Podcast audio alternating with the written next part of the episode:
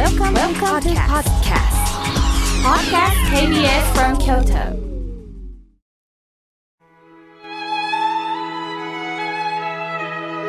改めまして、僧侶の河村明慶です。今日の法話のテーマは、本当の反省とはについてお話をいたします。なんであんな行動に走ったのだろう。なぜあの時素直になれなかったんだろうと反省することってありますよね。私の法話会でも、法話を聞いてもう反省しきりですとおっしゃる方がおられます。反省とは自分のしてきた行動を顧みて、それは良いことなのか悪いことなのかを改めて考えることです。これは今後の生き方に大きく影響しますから大切なことですよね。人間は生きている中で失敗もあるし、人を傷つけることもあります。するとそのことをちゃんと反省できて、それを素直に伝えられる人は人付き合いも上手だし、人気もあるでしょう。しかし、この反省が後悔に変わると、自らの成長をストップさせることも考えなければなりません。確かに反省も後悔も表面上はどちらも過去の失敗を思い出して、こうすればよかったと悩んでいます。失敗から教訓を学んで未来につなげるということです。しかし、後悔の念を強くしてしまうと、変わらない過去を嘆くだけで終わり、自分は不幸だと思いと憎しみを強めるだけになります。反省と後悔は違うということをぜひ知ってほしいんです。私たちの人生を決めるのは、外から降りかかる影響だけで変わるのではありません。私がどう受け止め、悔しさをどう生かしていくかなんです。後悔というのは反省でもありません。自分の欲求を満たせなかったことを悔いてるだけなんです。そこには怒りも込められていることに気がつかないといけないんですね。その怒りをごまかそうと悔しさをお酒を飲んだりレジャーでストレス解消したとします。しかし根底は満たされていませんから翌日また愚痴と後悔が出てきます。そうなると、どこに目を向けるかというと、ごまかすということに一生懸命になるんですね。悔しいことがあっても、音楽を聴いて癒す。趣味に没頭して違うことを考える。カラオケを歌って発散する。しかし、どれだけごまかしてもそれは一瞬の快楽で真から満たされることはないんです。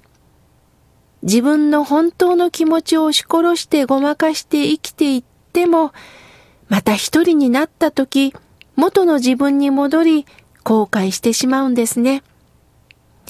人間には性分というのがあります。その性分の中には好きなこと、嫌いなことってあります。これはもうどんな人にもあります。私にもあります。まず人間は好きなことを率先して興味を持ちますよね。すると人間関係にも好き嫌いがありますから、好きな人とは楽しく付き合えますが、嫌いな人とは何かの意見が食い違うと、やはり腹も立ちます。なんであんな人に協力したのかしら悔しいと愚痴が出るんです。今日は私のおごりだと奮発したとします。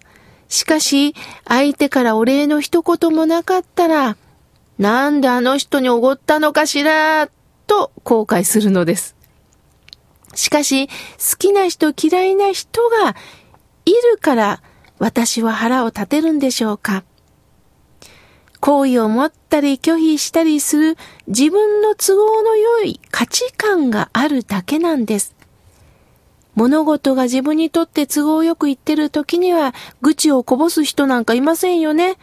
やったという前向きな気持ちになりますが、自分にとって都合の悪いことが起こってくると愚痴が出ます。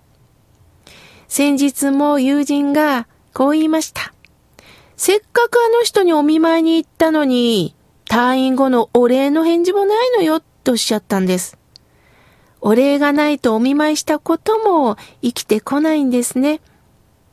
しかし、私が求めてるのはお見舞いの返事ということにここで気がつきます。じゃあ、妙慶さん、愚痴を言うのは良くないんですか？と思われがちですが、愚痴は誰でも出てきます。もちろん私も愚痴を言います。大切なのは、愚痴をこぼした後なんです。不都合な状況が起こってくると愚痴をこぼしてしまうその私。ある時には身勝手な私。そこにしっかり仏さんは光を当ててくれて、さあ、あなたはこれからどうするんですか？どうその人と付き合うんですか？ということを教えてくれます。過去と他人は変えられないっていう言葉を聞いたことがありますよね。どれほど過去の出来事を悔いても変えられません。あの人の性格を変えたいと思っても、長年生きてきた人間の性分は変えられないんです。過去への後悔や他人のことで振り回されて、あなたの大切な人生を台無しにするんでしょうか仏様は、あなたの人生はどうなんですか？どう生きるんですか？ということを教えてくださいます。怒りを外に求めるのか、変わらない状況を知り、怒りに振り回されている自分とどうか向き合っていく？どう自分自身受け止めてそれを活かしていくか？これは大きな違いがあるんですよ。親鸞上人というお坊さんも、もちろん後悔の中で生きてきたんではないでしょうか。比叡山で厳しい修行をしている私がどうして救われないのか。一体私は何がしたいのか。そして、生涯の師匠と言える法然上人に出会った。しかしその後は、師匠も親鸞上人も流罪に遭い、なぜ私がこの国から追放されるのか、悔しい日々を送っておられたでしょう。しかし、親鸞上人は後悔では終わりませんでした。たとえ、法然上人にすかされ参らせて、念仏して地獄に落ちたりとも、さらに後悔すべからず候と歎異抄の中でおっしゃっています。それは法然上人との決定的な出会いがあったんです。賢くなって偉くなって救われるんではない。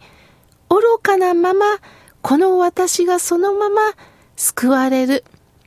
そのためには南無阿弥陀仏のお念仏をいただいて、力を抜いて、どうか精一杯生きていったらいいと教わったとき、親鸞上人は目覚めたんです。